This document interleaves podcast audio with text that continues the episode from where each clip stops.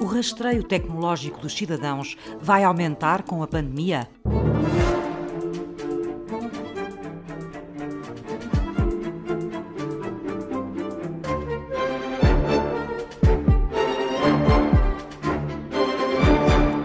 Eu tenho essa noção e assumi não me preocupar com ela e fazer parte do rastreio. A tecnologia tem grandes benefícios e vivemos num mundo maravilhoso devido à tecnologia, mas ela obviamente traz-nos também uma série de desafios, inclusivamente para a nossa liberdade. Rui Duro é o gestor da empresa de segurança informática Checkpoint Portugal. A questão do rastreio, e especialmente o rastreio do, do Covid, não me parece que por si só seja um problema se todos os princípios que estão associados e de direitos e garantias que estão associados a esse rastreio forem cumpridos.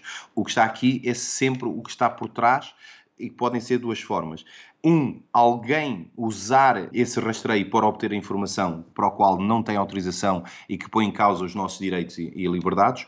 Uma segunda vertente é, devido à velocidade, por exemplo, no caso do Covid, com que tivemos que desenvolver as aplicações, essas aplicações não estarem desenvolvidas de forma segura, ou os sistemas onde elas vão correrem terem vulnerabilidades que permitam a terceiros ter acesso à nossa informação e a informação ir além do simples rastreio de saber em que zona geográfica estará uma pessoa infectada, mas saber quem é essa pessoa, os seus dados e o que é que ela estará a fazer além do próprio rastreio.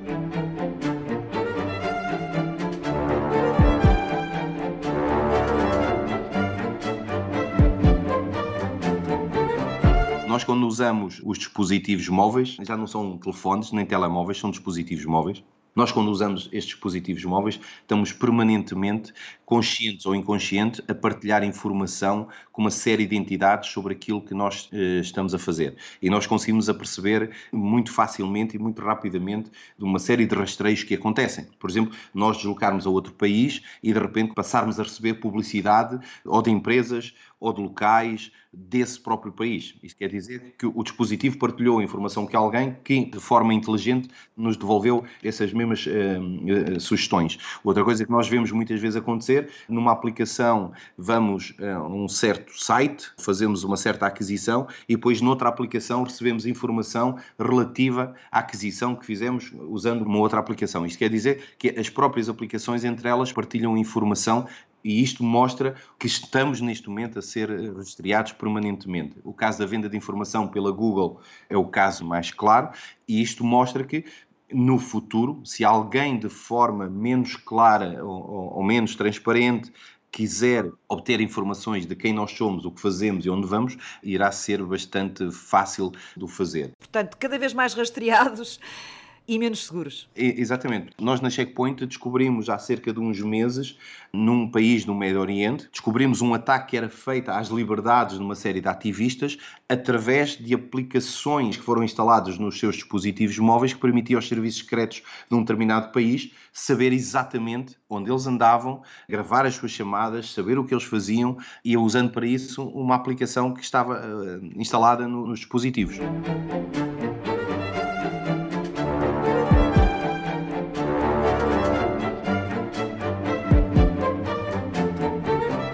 Recentemente apareceu no, no mundo uh, uma nova moeda chamada criptomoeda. É uma moeda digital e a sua construção são feitos por algoritmos muito complexos que para fazer a construção da moeda requerem muitos recursos uh, tecnológicos, processamento do, de computadores.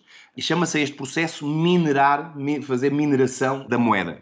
Como isto é um custo muito elevado, eu tinha que ter um grande data center onde tivesse um grandes computadores, um grande consumo de energia. Há uma componente do cibercrime que aquilo que faz é usa redes reféns, usa máquinas que são, são mulas de trabalho que fazem a mineração, que participam na computação da construção desta moeda em benefício de terceiros. Este é, um, é provavelmente do, do, ataque mais comum que acontece neste momento em Portugal e que a grande maioria das pequenas empresas em Portugal são vítimas, desconhecendo totalmente que estão a ser vítimas deste ataque. Vemos também já muitos ataques a nível dos dispositivos móveis. Nós continuamos todos a achar que hum, ninguém quer nada no meu telemóvel e o meu telemóvel não tem qualquer interesse, mas ele tem. Já aparece em Portugal, em, em, em Portugal, em nível mundial. Em segundo lugar, no, no, no, tipo, no tipo de ataques.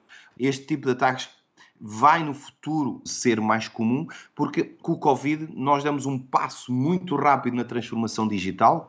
Este passo gigante e feito muito rápido vai potenciar quem ataca e vai, durante algum tempo, dar benefício a quem ataca.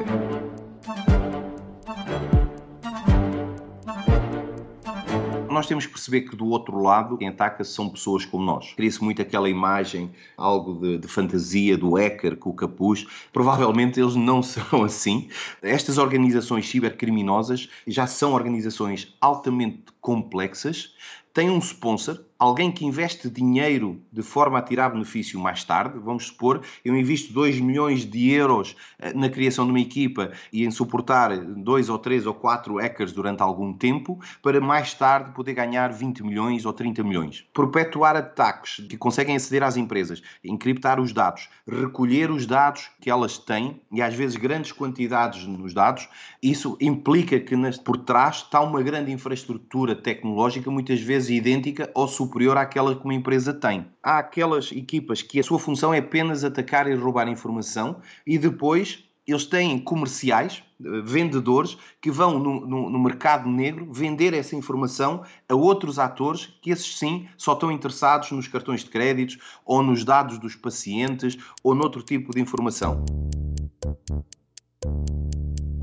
Não há nada grátis, não há nada grátis. O Facebook não é grátis, o Google não é grátis. Eles dão-nos sistemas que custam muito dinheiro porque existe algo por trás, já que falamos de rastreio, que é a nossa informação que eles usam para vender a terceiros. Custa dinheiro, todos nós temos que viver e quem a desenvolveu também precisa de, de viver e temos que pensar nesse, nesses riscos que estarão associados àquilo que muitas vezes é gratuito.